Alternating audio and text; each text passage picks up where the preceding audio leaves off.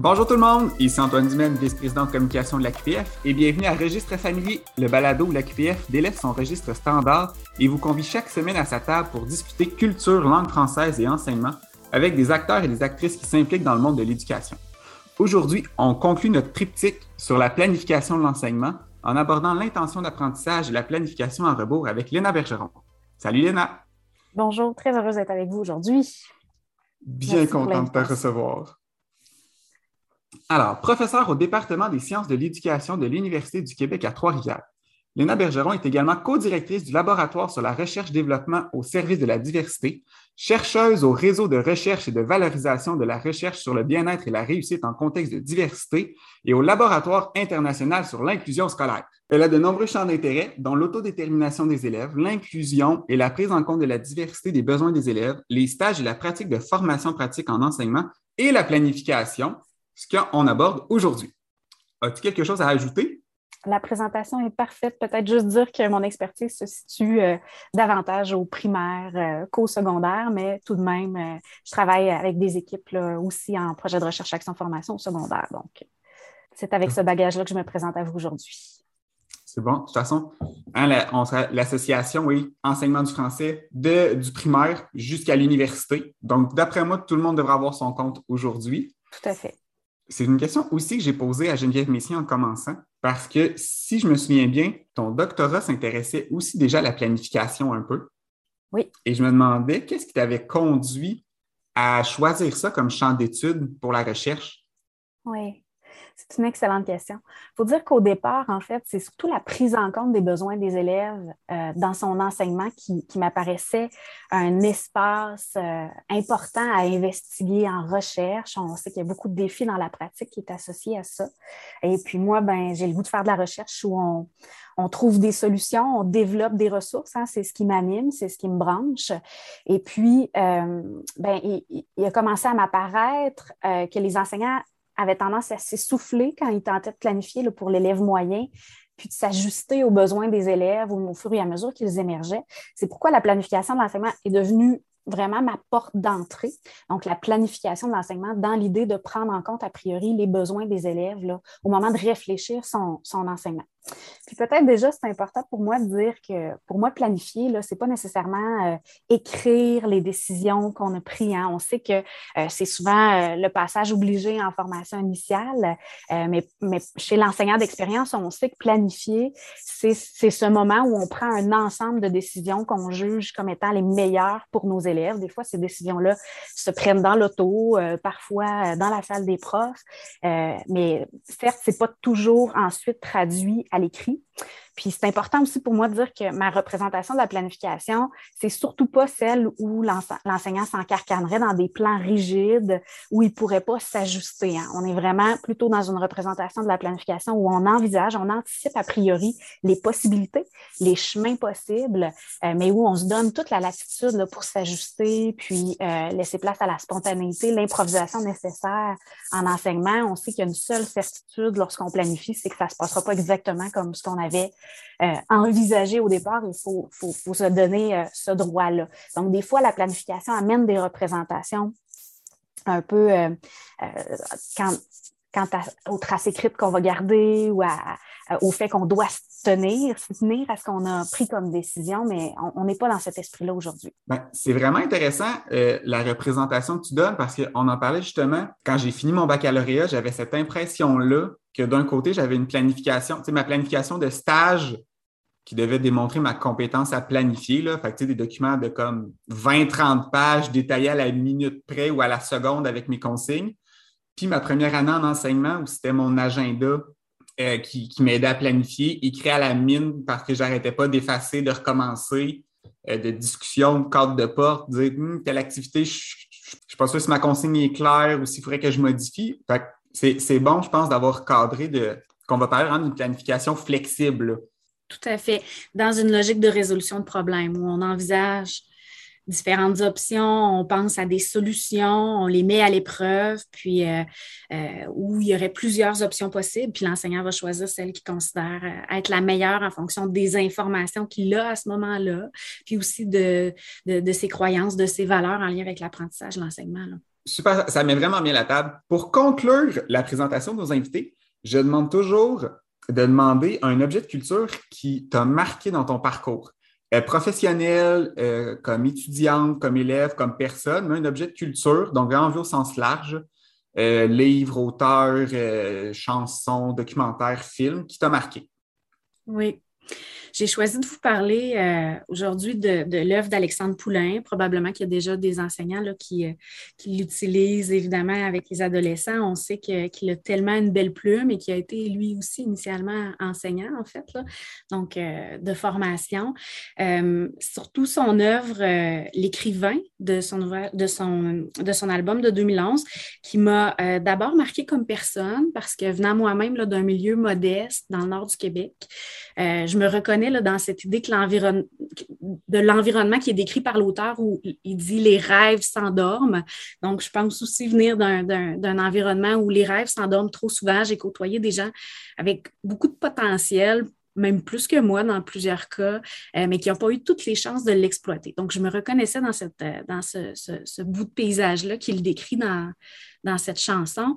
Puis aussi ensuite comme pédagogue, parce que l'histoire met en évidence euh, ben, le pouvoir que les enseignants ont euh, lorsqu'ils croient aux élèves, lorsqu'ils croient au potentiel euh, des élèves. Et cette idée-là me plaît bien là, dans le rôle que l'enseignant peut jouer, puis aussi dans le rôle que je pense essayer de jouer auprès des étudiants en formation initiale, mais aussi à la maîtrise que, que j'accompagne. Merci pour le partage. Plaisir. Alors, l'idée du balado, comme pour les deux précédents, vient d'un ouvrage qui est planifié son enseignement secondaire, publié en 2020 ici chez JFD Éditions. Et l'objectif était vraiment d'outiller l'auditoire du balado sur la planification. Et toi et Geneviève Bergeron, vous aviez écrit euh, le premier chapitre qui était sur l'intention d'apprentissage. Et c'est à partir de cette idée-là qu'on a décidé de construire ce dernier balado sur la planification. Oui. Et d'ailleurs, pour commencer, euh, peut-être à les distinguer. On entend parfois parler d'intention d'apprentissage, parfois on entend parler d'intention pédagogique. Euh, je me souviens que mes étudiantes, euh, l'hiver passé, me, posaient cette question-là. Je n'étais pas toujours. D'après moi, je ne voyais pas toutes les subtilités ou les nuances à avoir. Donc, est-ce que tu pourrais nous distinguer ces deux concepts-là? Oui. Puis parfois, on entend, là, pour, euh, pour terminer la série, là, parfois on entend aussi objectif d'apprentissage, cible mm. d'apprentissage, but de la leçon. Donc, il y a toutes sortes de termes là, euh, qui sont utilisés. Puis euh, parfois, on ne comprend pas trop qu'est-ce qui les distingue, hein, en fait.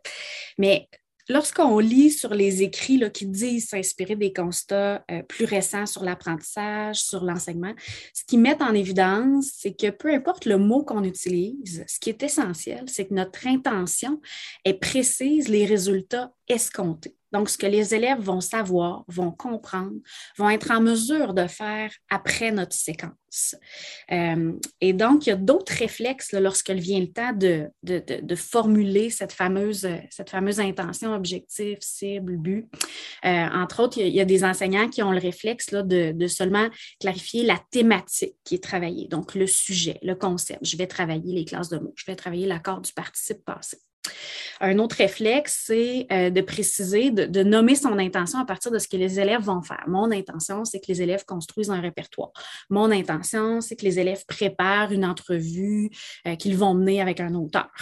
Euh, on sait qu'il y a aussi le réflexe de planifier ses intentions sur ce que l'enseignant va faire. Mon intention, c'est de faire un enseignement explicite sur telle chose ou c'est de guider mes élèves dans une activité par la découverte. Donc là, on est centré sur ce que l'enseignant va faire. On pas centré sur l'élève. Puis, il y a toutes sortes d'intentions cachées aussi que l'enseignant formule parfois lorsqu'on lui demande c'est quoi ses intentions, puis il va nous dire, ça, c'est mes dernières euh, démarches d'accompagnement qui m'ont permis de prendre conscience de ça. Bien, mon intention, c'est de motiver les élèves. Mon intention, c'est de les faire travailler en équipe. Donc là, on voit, waouh, il, il y a toute une panoplie de façons de formuler notre intention. Puis, je nous ramène aux écrits euh, sur l'apprentissage, sur l'enseignement, qui nous dit ce que l'enseignant a avantage à avoir en tête lorsqu'il débute son enseignement, c'est vraiment ses résultats escomptés en termes d'apprentissage. Je le redis, ce que les élèves vont savoir, vont comprendre, vont être en mesure de faire à la toute fin. Et c'est cette centration-là sur l'apprentissage de l'élève, ce qu'on veut pour lui à la toute fin, qui fait qu'on priorise que, moi, je préfère utiliser l'expression intention d'apprentissage plutôt que intention pédagogique, par exemple, qui pourrait nous amener sur le chemin de l'intention de l'enseignant, ce qu'il a l'intention de faire ou ce que les élèves vont faire. Donc, le, mot apprentissage, à mon sens, est, très important. Euh, mais encore là, je le redis, euh, on va lire des ouvrages sur euh, la planification en rebours, puis on va retrouver le mot objectif d'apprentissage. Donc, ce qui est essentiel au-delà du mot qu'on utilise, c'est ce, c'est ce qu'elle permet de concrétiser, cette fameuse intention, c'est-à-dire ce qu'on, ce qu'on veut au terme d'apprentissage. Dans les écrits en termes d'apprentissage. Dans les écrits en anglais, on va retrouver des ouvrages sur euh, les learning targets, par exemple. Et ça, ça reflète un petit peu plus. Donc, on voit learning, on voit que le, mot apprentissage est important. Donc, si c'est quelque chose qui vous intéresse, euh, c'est un mot-clé intéressant à taper là, pour aller voir euh, ce que des auteurs ont à dire là-dessus. D'ailleurs, ben, dans la démarche didactique, la deuxième étape où on allait cibler ces, intentions-là était nommée objectif. Oui. Puis à l'intérieur de ça, là, on allait définir nos intentions. Justement, quand tu parlais, quand tu as commencé à aborder la, distinction euh, d'intention, tu disais qu'il y avait plusieurs euh, formulations possibles, tu t'es mis aussi à parler de planification à rebours. Donc, quand on s'intéressait plus largement à la planification à rebours, d'ailleurs, dans, dans l'ouvrage euh, le chapitre aussi s'inscrit dans ce type de planification-là. Euh, pourrais-tu un peu définir c'est quoi la planification à rebours? Oui, tout à fait. Dans le fond, la planification à rebours, c'est le principe selon lequel on visualise d'abord ce qu'on souhaite comme résultat. Hein. J'ai dit plutôt l'intention d'apprentissage a l'avantage à être orienté sur ce qu'on veut que l'élève sache, comprenne, soit capable de faire à la toute fin. Puis, on va planifier à rebours comment on va faire pour nous rendre vers cette cible-là, vers cette intention d'apprentissage-là? Ça permet de concrétiser ce que plusieurs appellent l'alignement pédagogique, donc une cohérence entre ce que l'on veut et ce qu'on va faire avec les élèves pour se rendre à cet endroit-là. C'est à Wiggins et McTighe qu'on attribue le développement de cette idée-là au départ, à la fin des années 90, avec l'Understanding by Design, donc compréhension, design dans le sens de conception, hein, planification. Et puis, euh, on aime beaucoup l'analogie du voyage qui apparaît très parlante pour illustrer la planification en rebours. Dans le fond, c'était comme avoir une destination finale avec nos élèves, puis planifier le chemin qu'on va parcourir pour nous y rendre. Il y a plusieurs options, souvent, de chemin pour se rendre. Euh, puis l'enseignant va choisir un chemin avec les activités qu'il décide de proposer euh, au fil des périodes à ses élèves. Puis, ben, parfois, on réajuste le chemin en cours de route. Euh, parfois, on trouve des raccourcis qu'on n'avait pas envisagés. Parfois, on passe plus de temps à un endroit puis on fait des arrêts qu'on n'avait pas planifiés. Parfois, on revient sur nos pas. Donc, l'analogie du voyage est très parlante en ce sens qu'on a une destination, puis l'enseignant planifie le chemin qu'il va parcourir pour se rendre à, cette cible-là, à cette destination finale. Mais donc, plus concrètement, je suis en, fin août, j'ai eu mon contrat euh, pour enseigner, je t'ai géré un peu mes premières séquences, euh, mettons ma première étape. Comment concrètement je peux l'utiliser dans ma pratique, cette réflexion-là de planification à rebours? La porte d'entrée euh, des enseignants diffère vraiment d'un enseignant à l'autre. Puis parfois même, d'une sphère, à l'autre dans une même discipline, on s'entend. Mais généralement, les pensées sur euh, les recherches sur les pensées planificatrices montrent que c'est souvent un thème, un sujet, un élément de contenu, un réseau de contenu là, qui est la première porte d'entrée euh, chez l'enseignant. Donc, L'enseignant qui veut développer le réflexe de planifier à rebours, en fait, il prend son point de départ habituel, puis il se demande pour cette thématique-là, ce sujet-là, ce réseau de contenu-là, qu'est-ce que je veux que mon élève sache? Comprennent et soient capables de faire après quelques périodes. Et au-delà du libellé dans le programme de compétences ou euh, dans, la progression des apprentissages, l'idée, c'est de le reformuler dans euh, ses propres mots. Je vous disais plutôt que euh, pour moi, les, traces écrites des décisions planificatrices sont très variables d'un enseignant à l'autre, surtout chez les enseignants d'expérience, et c'est tout à fait normal. Mais pour moi, s'il y a quelque chose qui vaut la peine d'être mis à l'écrit, ce sont nos intentions. C'est là où, à mon avis, il y a le meilleur rapport coût-bénéfice euh, plutôt que d'écrire les activités qu'on a l'intention, de décrire les activités qu'on a l'intention de faire avec les élèves, de garder des traces de nos intentions, soit dans notre agenda ou dans notre cahier de planification. Ça pourrait aussi être dans des schémas rapides. Hein. il y a des enseignants d'expérience qui m'ont montré des schémas qui arrivaient à faire de leur alignement pédagogique. Euh, mais euh, s'il y a quelque chose qui vaut la peine d'être écrit, ce serait ces intentions-là. Donc, on se demande quelle est ma destination finale. Puis l'idée, après, c'est d'aligner nos activités pour qu'elles amènent vraiment, qu'elles amènent les élèves vers ce but-là. Donc, nos enseignements, ce que les élèves vont faire, si on a des, des projets plus particuliers à les faire réaliser, on s'assure que toutes les activités, notre temps en classe pendant nos périodes est bien investi en fonction de ces intentions-là. Et ça demande nécessairement de choisir aussi les activités qui sont les mieux alignées, je dirais. Tu parfois, l'enseignant d'expérience accumule euh, au fil du temps différentes activités sur les thèmes, les contenus, ou a parfois des manuels à côté avec des activités gagnantes sur telle thématique ou telle thématique. L'enseignant qui planifie à rebours, il, il veut faire des choix qui sont cohérents. Donc, il va se demander, est-ce que cette activité-là que j'ai l'intention de proposer à mes élèves même si elle est liée à la thématique, elle est bien alignée avec ce que je veux que mes élèves sachent, comprennent et soient capables de faire à la, fin. Et, comment je pourrais l'aligner davantage? Comment je pourrais la modifier?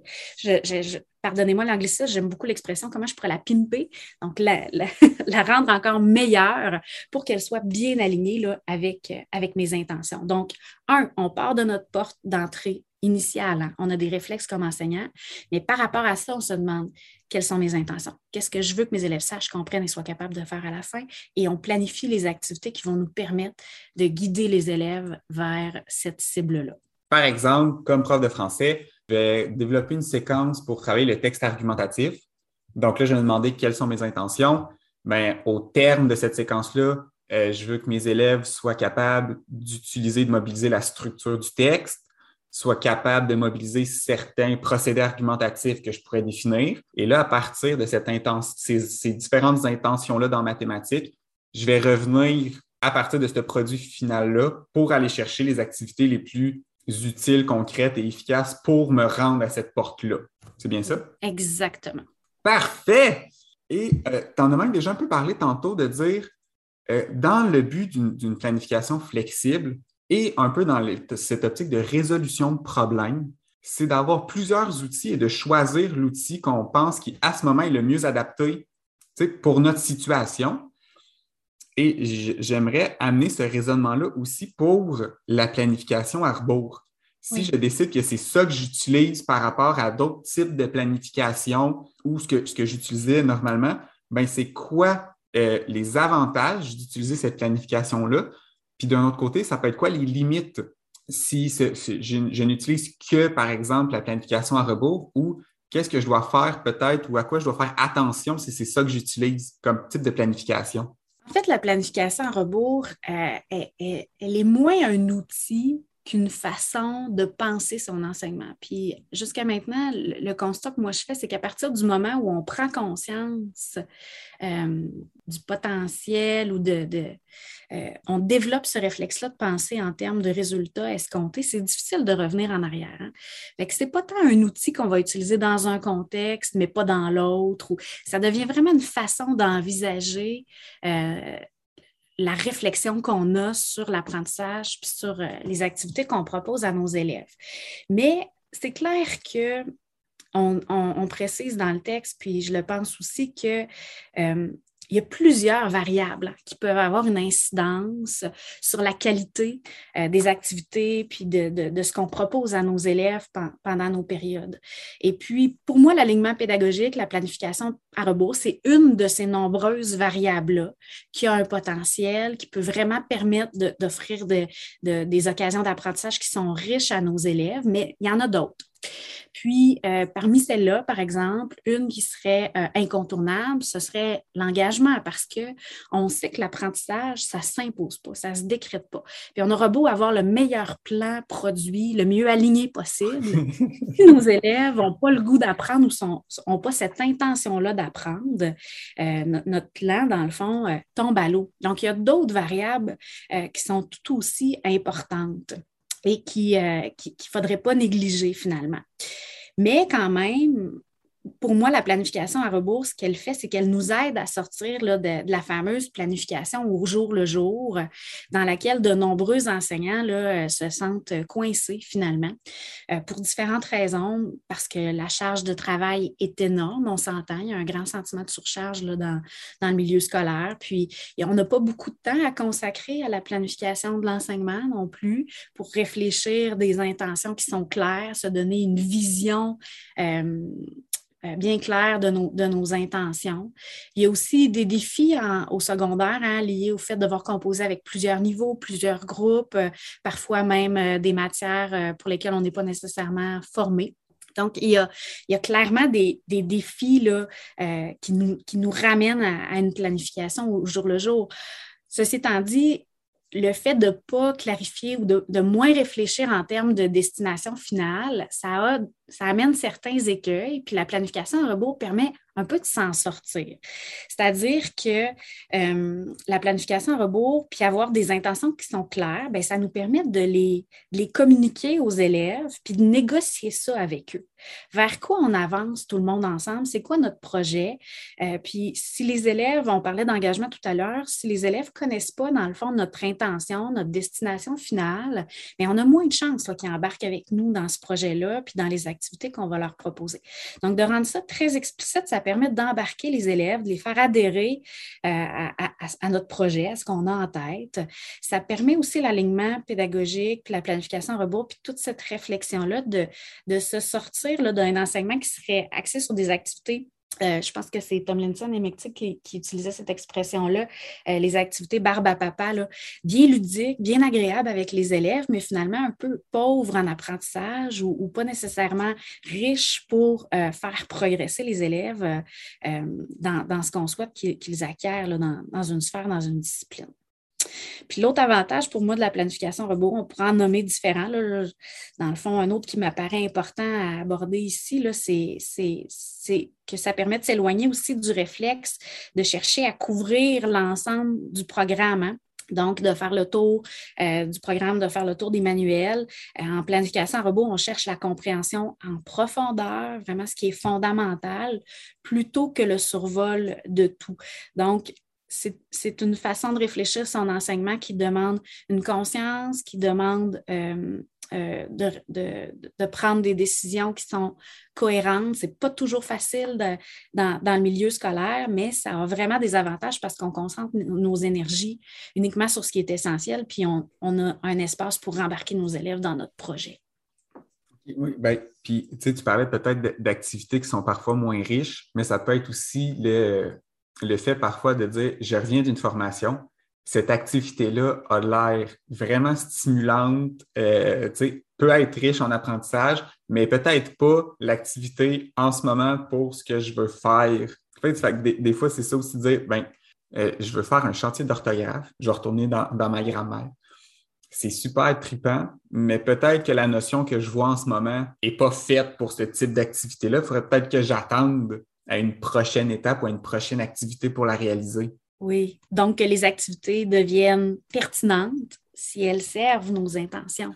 Oui, c'est ça. d'abord voir les intentions et après ça, aller arrimer des activités et pas choisir les activités et ensuite essayer d'arrimer des intentions qui pourraient fonctionner avec ces activités-là. Oui, ça me permet quand même de faire un, lien important parce que dans la planification en rebours, ça donne une impression de séquence ou qu'il y a quelque chose qui vient avant, puis après, il y a quelque chose qui vient après. Puis c'est vrai que je l'ai présenté aussi de cette façon-là.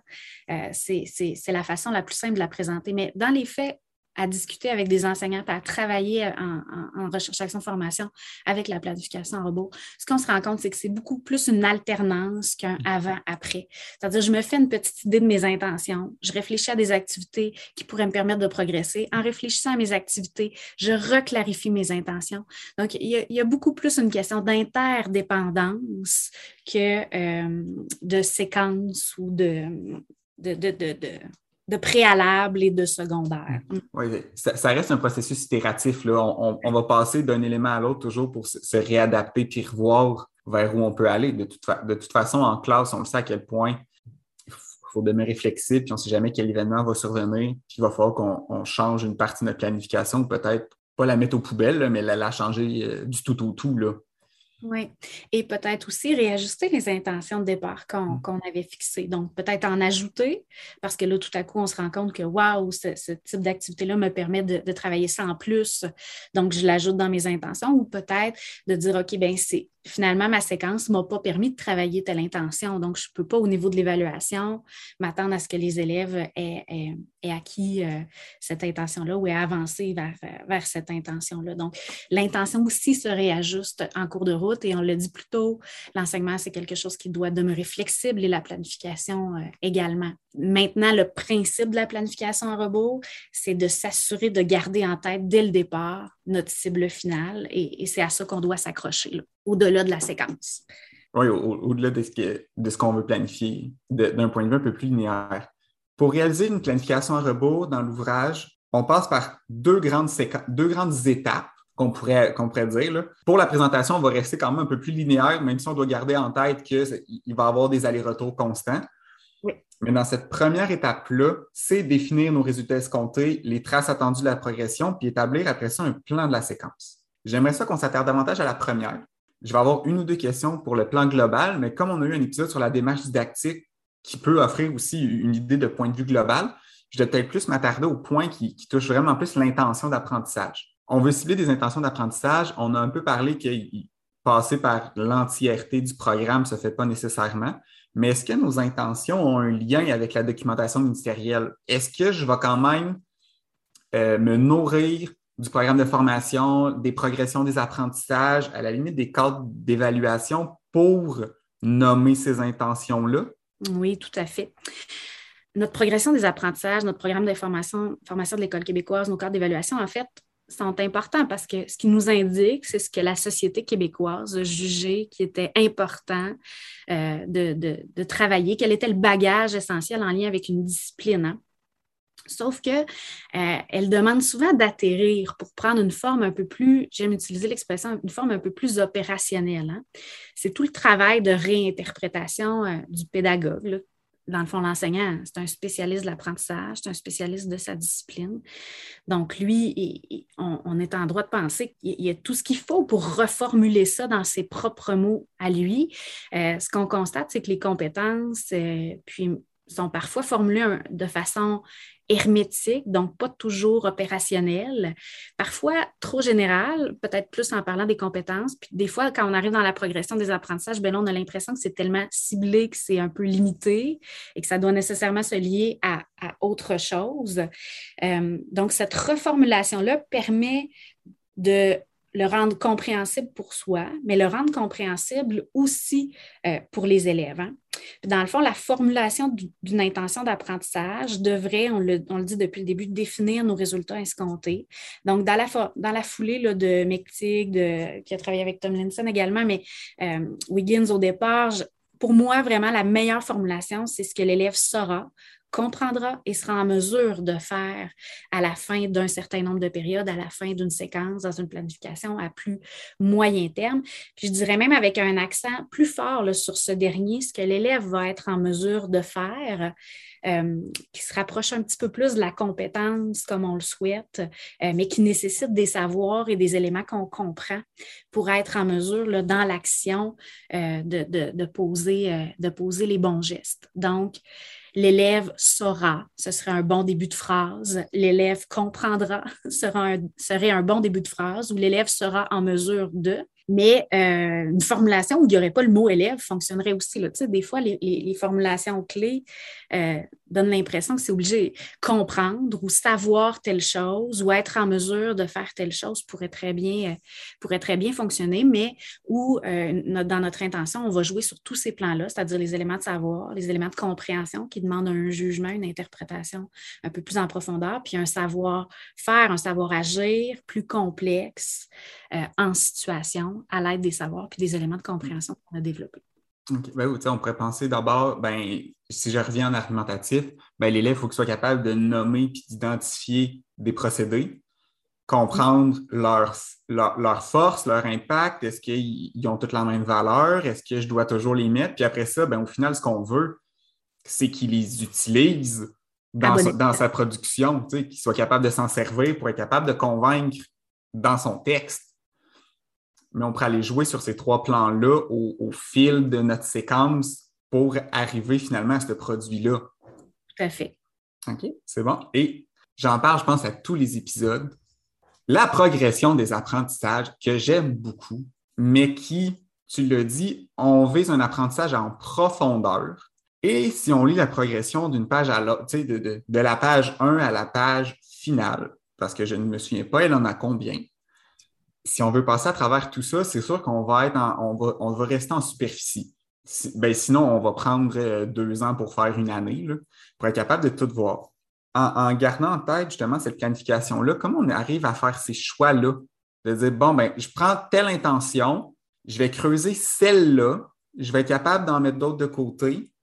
Est-ce qu'on le fait en, est-ce qu'on le fait un peu plus horizontal, donc par exemple, est-ce qu'on choisit entre collègues de niveau? Est-ce qu'on peut avoir une pensée un peu plus verticale de nos intentions d'apprentissage? Donc, les enseignants de français de secondaire 1 à 5 se ciblent des intentions. Donc, qu'est-ce qu'on peut faire pour faire ces choix-là? Oui. La fameuse surcharge de contenu. Hein? Il y a des, des, chercheurs aux États-Unis qui ont mis en, évidence que pour arriver à faire le tour de ce qui est, de ce qui est dans le programme de formation, il faudrait ajouter neuf années là, au cursus régulier pour être en mesure de faire le tour. Tu le disais un petit peu plus tôt. Puis il faut aussi être conscient que les manuels scolaires vivent avec cette contrainte-là également. Hein. Des fois, on, se sert des manuels pour nous aider à déterminer les contenus, à les placer dans, dans l'année scolaire, mais pour démontrer qu'ils répondent aux exigences du programme, les manuels ont à démontrer qu'ils touchent à l'ensemble des contenus. Euh, donc, il ne faut pas oublier aussi qu'ils ont ce réflexe d'inclure le plus grand nombre d'objectifs possibles pour être, euh, pour, pour, être approuvés. Donc, cette surcharge de contenu-là qui touche, qui, qui joue à plein de niveaux, finalement, c'est ce que je veux dire. Euh, tu l'as dit, ce qu'on veut, en fait, c'est s'engager dans un apprentissage en profondeur plutôt que survoler euh, l'ensemble. Hein. On, a tous une, histoire de formation continue ou de congrès où on est allé, euh, où un formateur n'a pas été capable de bien cibler ses intentions, puis il nous a parlé trop longtemps de tout. Et finalement, on ressort de là plus mêlé que euh, si on avait eu l'occasion d'aller en profondeur dans un élément, puis où on aurait pu voir comment on peut transférer cet élément-là. C'est vraiment toute la question de l'apprentissage en profondeur qui est très, euh, qui, est, un mot euh, je ne veux pas utiliser l'expression mode, mais on en parle de plus en plus de cette importance d'aller euh, vers, euh, vers l'apprentissage en profondeur. Je pense qu'il y a deux choses, deux principes en fait. C'est choisir ce qui nous apparaît essentiel en termes euh, de transfert, donc à long terme. Donc, qu'est-ce que l'élève doit être capable de faire pour, puis qu'il va devoir être capable de faire aussi dans ses prochaines années euh, de, son parcours. Donc, la question du transfert, de ce qui est utile à long terme, peut nous aider à choisir ce qui nous apparaît essentiel puis ce qui nous apparaît secondaire.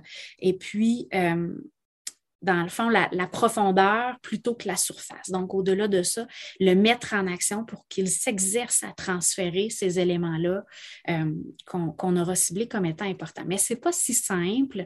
Puis toute la question du travail en équipe est, bien euh, d'actualité présentement. C'est sûr qu'il y a des avantages hein, à travailler en équipe. Tu parlais d'une logique plus verticale où on travaillerait avec nos collègues des autres niveaux. Donc, il y, a, clairement des avantages au niveau de la continuité. Un peu moins de redondance pour les élèves. Donc, le fait de, on l'a dit plus tôt, on n'a pas beaucoup de temps en enseignement. Le temps, on veut l'investir de bonne façon.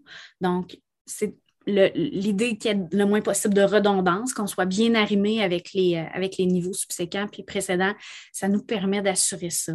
Il euh, faut aussi voir les avantages de négocier notre, notre compréhension avec des collègues qui nous permet encore d'approfondir euh, comme pédagogue notre représentation là, de, des contenus de, cette discipline-là.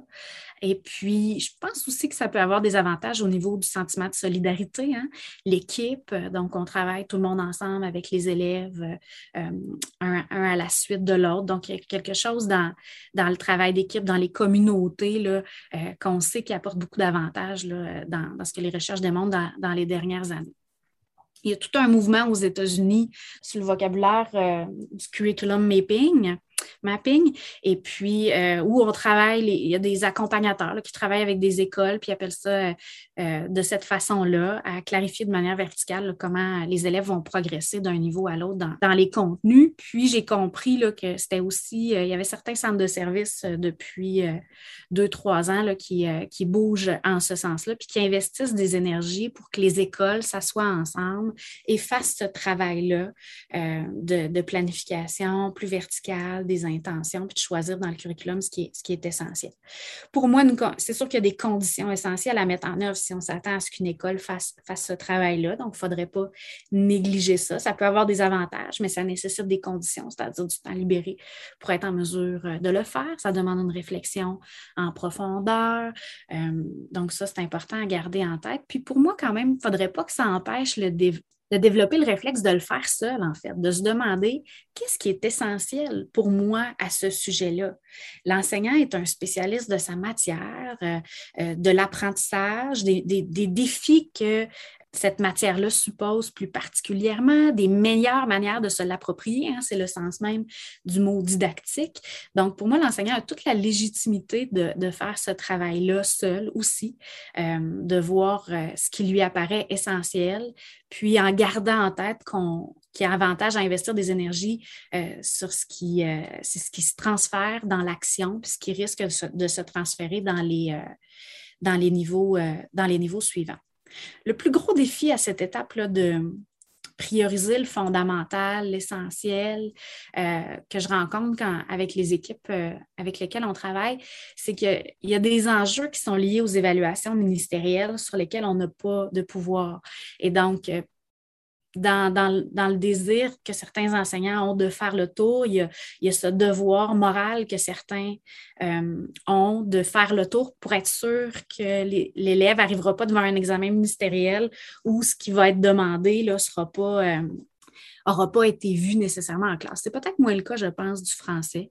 J'ai l'impression que, euh, en tout cas, en univers social, ça semble particulièrement fort.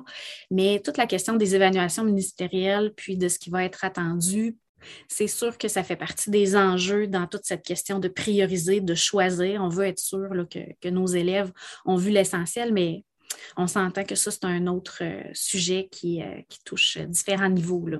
Oui, ben, c'est sûr que, en, mettons, cinquième secondaire en français, ça demeure une épreuve d'écriture, donc elle, est moins associée à des connaissances à avoir qu'à vraiment une compétence, un savoir-faire.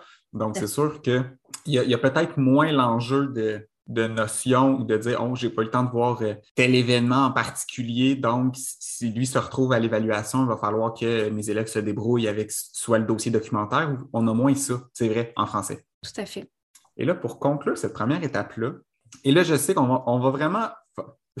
on parle de profondeur depuis tantôt. Cet élément-là, on ne va pas le voir en profondeur.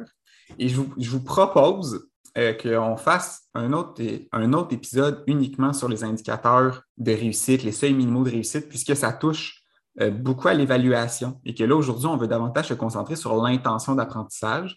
Néanmoins, il faut quand même garder dans cette idée de planification à rebours, si on, veut voir déjà nos résultats escomptés, ben, il faut aller définir nos indicateurs de réussite. Et même moi, la lecture, je trouvais que c'était ça l'élément le plus complexe à voir, probablement parce que ça touche à l'évaluation. Mais c'est quoi, grosso modo, un, indicateur de réussite? Oui. La planification en rebours, on le dit, euh, c'est une façon opérationnelle euh, de s'assurer de l'alignement pédagogique. Puis l'alignement pédagogique, depuis le début, on parle de la cohérence entre nos intentions, ce qu'on va faire avec les élèves euh, pour les amener vers cette intention-là. Mais l'autre élément qui est, qui la troisième roue, finalement, de, cet alignement-là, c'est l'évaluation. Donc, ce que j'ai fait avec mes élèves pour avancer vers des intentions euh, doit être aligné avec ce que je vérifie à la fin ou en cours de route. Donc, c'est la question de l'évaluation à la fois sommative et à la fois euh, formative. Les indicateurs de réussite, en fait, nous amènent sur cette voie-là, cette idée de réfléchir dès le départ en évaluateur. Non pas en évaluateur pour comparer tout de suite l'élève à la norme ou le plus souvent possible, mais plutôt pour le soutenir dans cette voie-là. Donc, on parle vraiment d'une évaluation euh, euh, formative en soutien à l'apprentissage. Mais globalement, nos indicateurs, c'est une image claire de ce qui est attendu de l'élève en fin de parcours? Qu'est-ce que je vais pouvoir voir? Quels, sont, quels vont être mes comportements observables si l'élève sait, comprend et est en mesure de faire ce que j'avais euh, ciblé au départ? Ils permettent à l'enseignant vraiment de se centrer sur l'apprentissage que l'élève est en train de faire, puis au fur et à mesure de le voir progresser euh, par rapport à ça. Donc, il faut être prudent pour ne pas euh, verser dans une trop grande centration sur les normes, je l'ai déjà dit, mais c'est de devenir, je dirais, si vous me permettez l'expression, obsédé par l'apprentissage puis la progression de nos élèves. À la Carole Dweck, vas-y mon élève, tu peux avancer encore un peu plus. Voici les pas que tu dois faire pour avancer encore. Le not. Voici ce que tu peux faire de plus pour y arriver. Tu y es presque.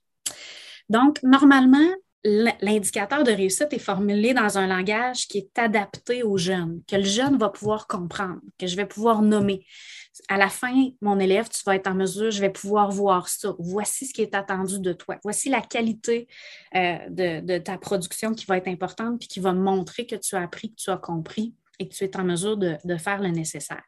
C'est des attributs des attributs qualificatifs, plutôt de qualité que de quantité, qui vont définir ce qui va être observable. On dit qu'on a avantage à en avoir quatre ou six, pas plus, des critères de qualité observables pour ne pas en avoir trop.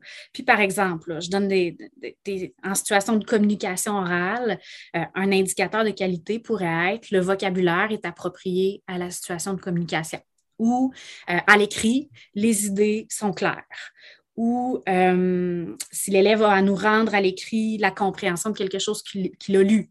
Les idées témoignent d'une compréhension juste du sujet. Donc, ce sont des, libellés de qualité qui permettent de, voir euh, à la fois si l'élève me parle ou à la fois lorsque je regarde une tâche qu'il m'a remis, euh, si, la qualité y est. Si on veut aller plus loin là, par rapport à ça, il y, a le, Damien Cooper qui a travaillé dans un ouvrage qui s'appelle Repenser l'évaluation, stratégie et outils pour améliorer l'apprentissage au secondaire, qui peut être vraiment aidant. Il y a aussi euh, Suzanne Brookhart qui a travaillé sur euh, ce qu'elle appelle les rubriques. Puis en fait, c'est presque l'équivalent. Donc, si jamais vous avez envie d'approfondir euh, la formulation de vos indicateurs de réussite, ces, ouvrages-là ou ces mots-clés-là pourraient vous aider à trouver là, des ressources.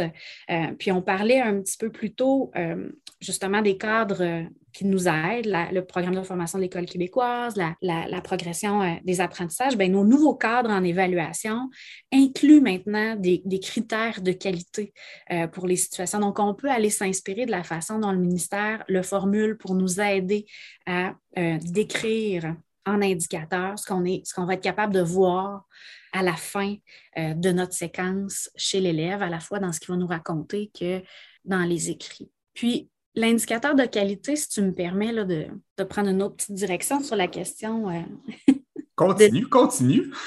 D'accord.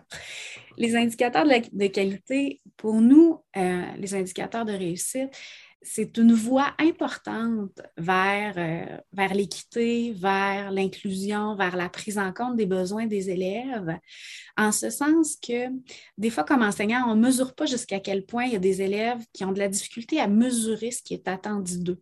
Puis il y a beaucoup d'implicites dans la culture scolaire, dans la forme scolaire. Ce n'est pas tous les élèves qui sont très familiers euh, avec cela. Puis ça, des fois, c'est suffisant pour créer un obstacle à l'apprentissage, puis rendre nos, euh, activités, nos séquences moins accessibles. Donc, une façon euh, de rendre euh, ce qu'on propose aux élèves accessible à l'ensemble, c'est de rendre très clair, très explicite ce qui est attendu chez les élèves. Comme ça, il n'y a pas de surprise, en fait. Et ils savent là où ils, doivent fournir des efforts pour avancer vers les intentions, il y a moins de surprises quand on arrive à l'évaluation parce qu'il y a une notion de transparence. Et toute cette lutte aux, euh, implicites-là de la forme scolaire, de plus en plus, ça fait l'objet de réflexion là, en inclusion euh, comme une voie prometteuse si on souhaite euh, amener tout le monde vers la réussite. Puis pour moi, toute la question des intentions claires auprès des élèves, pour que les élèves aient une image claire de ce qui est attendu, de ce qu'ils vont être capables de faire, pour moi, c'en est une des voies pour, pour y accéder. Parfait. Et là, si, pour, clore un peu cette idée d'indicateur de réussite-là, il y, a, également l'idée qu'à partir de nos indicateurs, on doit se faire des, seuils minimales de réussite. C'est-à-dire que pour cet indicateur-là, voici ce que minimalement, ou au moins, l'élève devrait réussir à faire. À partir de là, ça se peut qu'ils vont aller plus, il y en a qui vont aller plus loin, d'autres qui vont avoir atteint ça. Mais comment on peut définir, par exemple, un seuil minimal de réussite par rapport à nos indicateurs? Mais en fait, notre indicateur, c'est notre seuil minimal de réussite. Donc, là, si pour moi, que le vocabulaire soit adapté à l'auditoire en situation de communication orale, c'est mon attente, ça devient mon seuil minimal. Puis normalement, en évaluation, euh, ce seuil minimal-là ne différerait pas d'un élève à l'autre. Donc, ça, c'est ce qui est attendu. Tu parles de justement d'élèves qui vont dépasser les attentes ou les élèves, certains élèves qui vont être en deçà des attentes par rapport à certains indicateurs. Bien, avec ces indicateurs-là, les enseignants ont avantage à se construire des grilles euh, qui vont garder pas loin, qui vont pouvoir se servir lors de l'observation des élèves pendant qu'ils sont en train de travailler, mais qui vont aussi pouvoir leur servir euh, en situation d'évaluation d'une production ou d'une tâche quelconque. Puis, il y a plusieurs options euh, pour avoir une, image rapide de, notre seuil minimal de réussite en situation d'évaluation, notre indicateur de réussite. Il y a des enseignants qui vont choisir de se faire une liste de ces indicateurs de réussite-là, une liste à cocher, avec, euh, avec notre liste d'élèves, par exemple. Donc, si on le disait plutôt, on a avantage à ce qu'il y ait entre 4 à 6 indicateurs, pour pas qu'il y en ait trop, mais qu'il y en ait suffisamment. Donc, l'enseignant pourrait reprendre ces différents indicateurs-là. On disait 4 à 6 tout à l'heure environ pour qu'il n'y en ait euh, pas trop, mais suffisamment pour que ça fasse quand même le tour du jardin. Donc, il pourrait reprendre ces indicateurs-là et les mettre en liste à cocher avec sa liste d'élèves, puis noter en situation d'observation ou lorsqu'il corrige une production ou une réalisation des élèves, euh, garder des traces de ça. Ça, c'est une façon de faire. On peut aussi reprendre ces mêmes indicateurs-là, euh, puis là, se mettre un oui, non, plus ou moins avec les élèves, avec le nom des élèves. Donc, est-ce que cet élève-là, oui, par rapport à cet indicateur-là, c'est clair? Non, c'est clair que ce n'est pas atteint, cet indicateur-là, ou plus ou moins. Par contre, euh, dans, les, écrits là, sur euh, la question des, rubriques là, en anglais, on, encourage à s'éloigner de ces grilles-là qui finalement sont peut-être pas assez détaillées pour porter un jugement qui serait précis.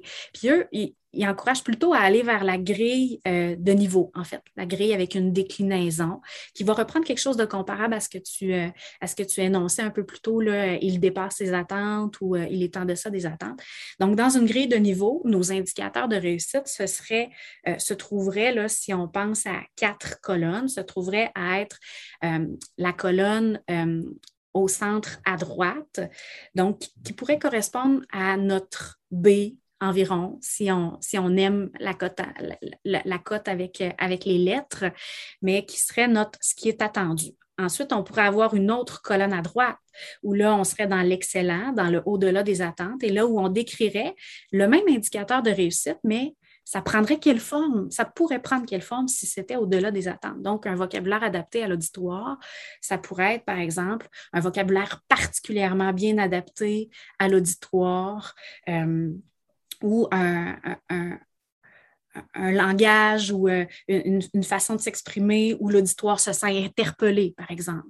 Donc là, on aurait un au-delà des attentes. Et on prendrait ce même indicateur de réussite-là et on le déclinerait du côté ben, c'est adéquat, mais ce n'est pas tout à fait idéal et ce serait limité. Donc là, on penserait à nos deux autres colonnes là, euh, à l'extrême gauche où on prendrait le même indicateur encore et on le déclinerait. Ça prendrait quelle forme si on y était presque. Donc, le vocabulaire est parfois adapté euh, à l'auditoire. Le vocabulaire est, adapté, euh, mais euh, pas suffisamment ciblé par rapport à cet auditoire particulier-là.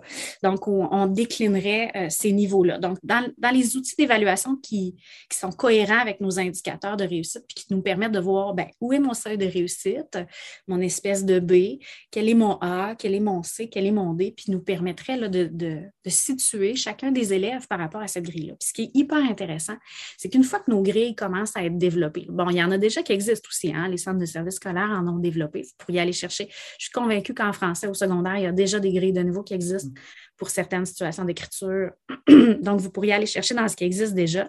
Mais au-delà de ça, si vous prenez le temps de développer vos propres grilles, ben, c'est qu'après, vous les avez toujours. Donc, c'est quelque chose qui, perdure dans le temps pour vos autres groupes, pour vos autres années. Donc, il y, a, quelque chose quand même euh, avec une certaine pérennité. Tout n'est pas toujours à recommencer lorsqu'on a développé lorsqu'on a développé ces grilles-là. Puis je me permets un autre petit ajout. C'est encore plus tripant quand on peut travailler ces grilles-là avec les élèves. Donc, leur permettre de regarder la grille, de voir ça, ce serait quoi si tu voulais dépasser les attentes, comment tu pourrais faire, qu'est-ce qui est attendu de toi? Puis je vais y revenir un peu plus tôt, mais on peut même permettre aux élèves de se faire des suggestions entre eux. Donc, les élèves peuvent utiliser la grille en portant un jugement sur la tâche, une production d'un élève dans une logique d'évaluation par, par les pairs. Oui, ben, euh, en français, par exemple, on, a encore, vous ferez retrouver nos, échelles de niveau de compétences déclinées en cinq niveaux, puis c'est peut-être vers là aussi qu'on pourrait aller chercher des informations si on veut avoir un, type de grille dans ce sens-là. Tout à fait, avec une description qui est qualitative. Hein? Ce n'est pas nouveau, là, tu viens de le dire. Oui, oui, ça, existait, ça existait déjà. Là. Fait qu'on pourrait aller rechercher ces informations-là peut-être pour s'outiller puis commencer à construire notre matériel. Tout à fait. La deuxième étape, et là, on ne s'étalera pas sur celle-là, euh, c'est vraiment le, plan de la séquence. Euh, il y a une possibilité, c'est d'utiliser la démarche didactique, donc je vous réfère à l'épisode d'avant. Il y a une question en particulier que j'aimerais te poser, donc je vais en, sauter une, mais il y a entre autres l'idée de rétroaction qui fait partie de cette deuxième étape-là. Comment on favorise une rétroaction efficace? Quelle méthode on peut utiliser? Ça peut quand même être long. Là. faire la rétroaction, on le sait qu'il faut qu'elle soit quand même rapide par rapport au moment où le travail a été fait. Il faut quand même qu'elle soit claire.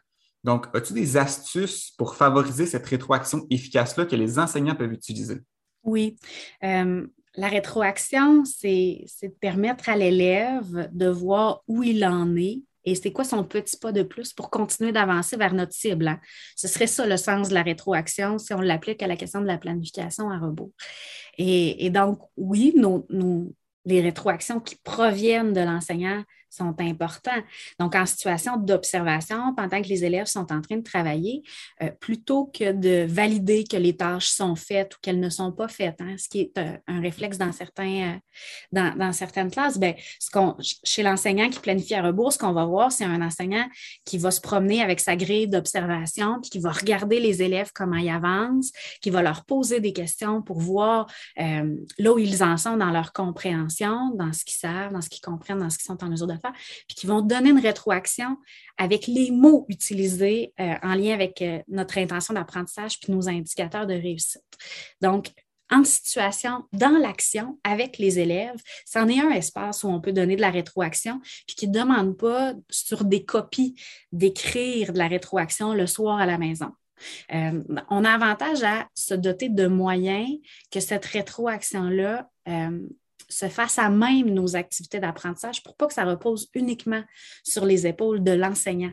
Le fait d'avoir un retour. Tu sais, rétroaction, c'est le mot qu'on utilise, mais dans certains écrits en anglais, on parle de retour sur l'expérience, de retour sur l'apprentissage, mais la question, c'est d'avoir un, feedback. Donc, euh, mm. ce, ce retour-là n'est pas obligé d'appartenir uniquement à l'enseignant bien que c'est tout aussi important. Je ne dis pas qu'il faut le mettre de côté. Je dis juste qu'il faut multiplier les occasions pour l'élève de recevoir de la rétro. Puis les rétros qui se passent pendant euh, la période, euh, c'est celle qui exige le moins de temps à l'enseignant à l'extérieur de la classe. Par exemple, des, façons de faire qui ont été plus, porteuses dans les équipes avec lesquelles on a, on a travaillé, c'est celle de fournir la grille, les indicateurs de réussite et la grille de niveau de, de compétences aux élèves, puis de leur demander de porter un regard sur le travail d'un père donc comme je le disais plus tôt, et de formuler des suggestions d'amélioration.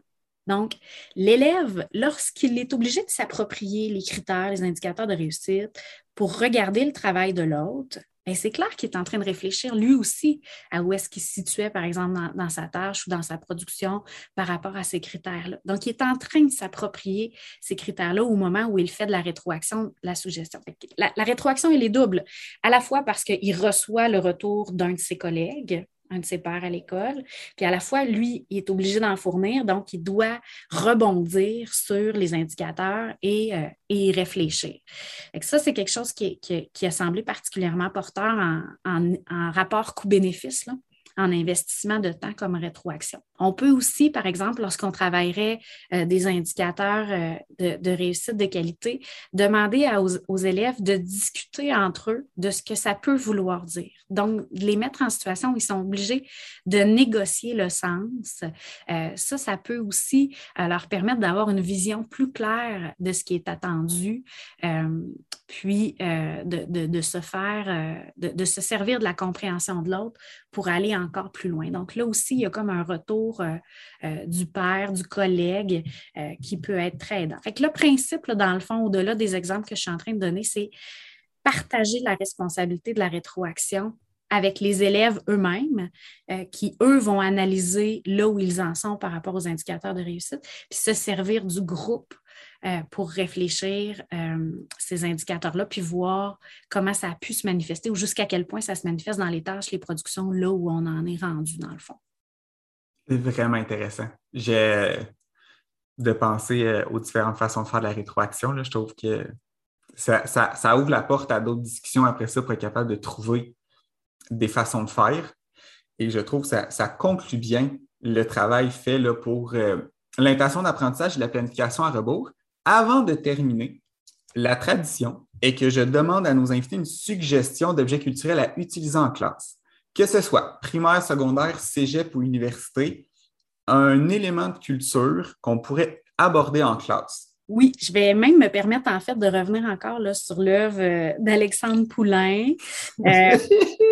Euh, on sait qu'en musique, c'est fort, mais à l'écrit également. Puis cette fois-là, quand même sur une autre chanson, celle de Fernand, sur euh, plutôt son album de 2008 qui amène une grande réflexion sur le sens de la vie, parce qu'un euh, ami se permet de commenter le mode de vie de l'autre en lui disant, mais tu pourrais faire plus, euh, si tu avais plus de bateaux, tu pourrais pêcher davantage de poissons, tu pourrais vendre les poissons, puis là, tu aurais plein de gens qui pourraient travailler pour toi, tu ferais plus d'argent, puis finalement, ben, tu pourrais prendre ta retraite et, euh, et vivre pleinement.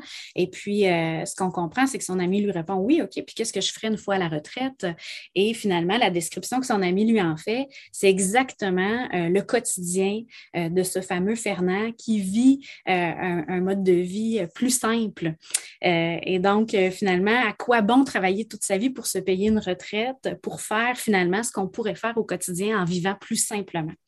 Donc, toute la question de, ce qu'on souhaite pour la vie, je pense avec des élèves de secondaire 5, de secondaire 4, toute la réflexion autour de la richesse, qu'est-ce que c'est qu'être riche, on pourrait aussi faire des projets, je pense, interdisciplinaires en univers social avec, euh, avec une critique du monde capitaliste. Donc, il y a quelque chose de, très intéressant euh, là, avec un texte qui est merveilleusement bien euh, écrit, bien interprété en musique également, puis plein de potentiel, à mon avis, comme objet de culture. Et nous avons une première personne qui a respecté la consigne d'une seule œuvre. Mon Dieu. Merveilleux. C'est une première. Ben, merci beaucoup.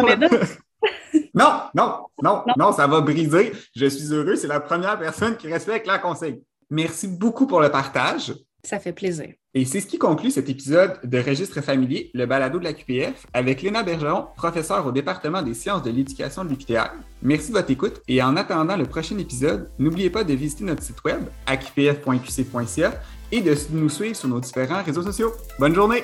Bonne journée!